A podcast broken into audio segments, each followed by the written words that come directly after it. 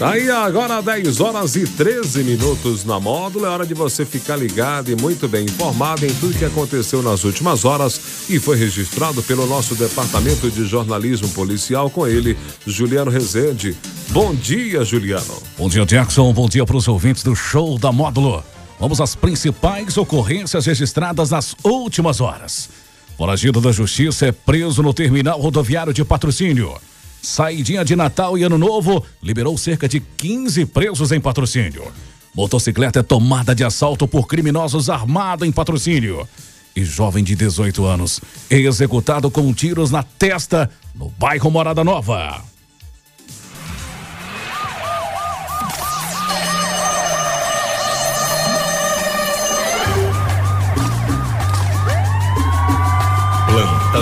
Policial. Oferecimento WBR Net, internet a partir de 49,90.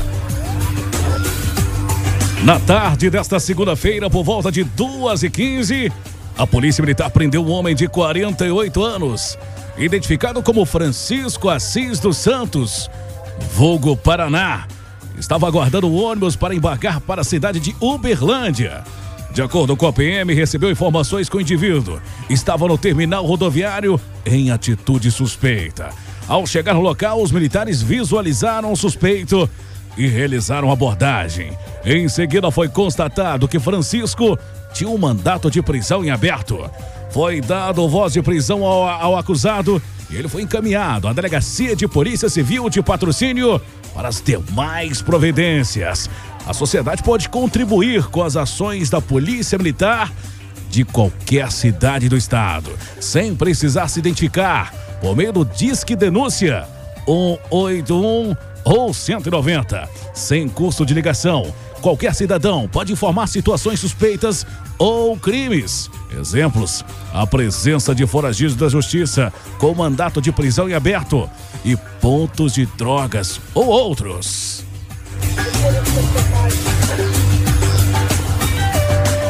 Dos 1.300 presos da penitenciária, deputado Expedito de Faria Tavares em patrocínio, 10 ganharam a permissão para deixar a unidade prisional no Natal e 5 no Ano Novo. Até o momento, não foram registrados fugas. A saída temporária, conhecida como saidão, é concedida pela Justiça, está prevista na Lei de Execução Penal e não é o mesmo que indulto. Um perdão da pena que só pode ser concedido pelo presidente da República. A penitenciária deputado Expedito de Faria Tavares tem capacidade de para 722 detentos, mas atualmente está superlotada, com 578 presos a mais que a sua capacidade normal. Criminosos armados roubaram uma motocicleta na manhã desta segunda-feira por volta de 7h20. O crime ocorreu na estrada vicinal que dá acesso do bairro Serra Negra à rodovia BR 365 em patrocínio. A vítima de 49 anos contou à polícia militar que transitava com a sua motocicleta Honda NXR 160, modelo Bros, placa PVQ 7432, ano e modelo 2015 de cor branca, pela Rua Alemanha. Momento em que, ao, ao acessar a estrada vicinal, que dá acesso à BR-325, foi surpreendida por dois criminosos em uma motocicleta de cor preta, provavelmente uma roda Titãs. Os indivíduos trajavam blusa de manga longa preta, ambos morenos claros, usando capacetes fechados, um deles de cor preta e o outro de cor rosa. Ainda segundo o relato, passageiro, que apresentava ter estatura de 1,80m de altura, portava uma arma tipo pistola, ameaçou a vítima de morte e roubou a motocicleta. Os bandidos tomaram a motocicleta da vítima e fugiram tomando rumo ignorado. De posse das informações, a Polícia Militar realizou rastreamentos com o intuito de localizar e prender os autores, bem como reaver o bem roubado. Porém, até o momento, sem êxito.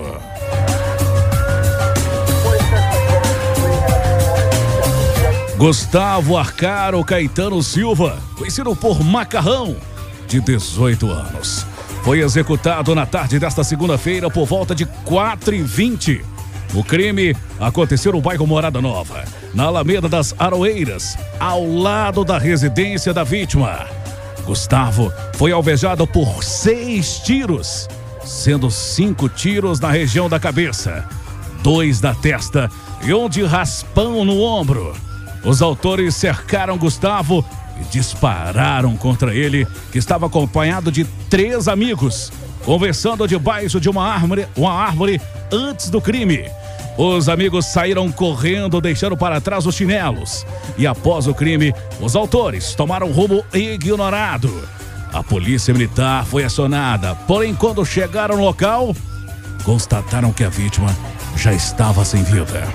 A perícia técnica da Polícia Civil esteve no local para realizar os trabalhos de praxe. O corpo de Gustavo foi encaminhado ao Instituto Médico Legal de Patrocínio.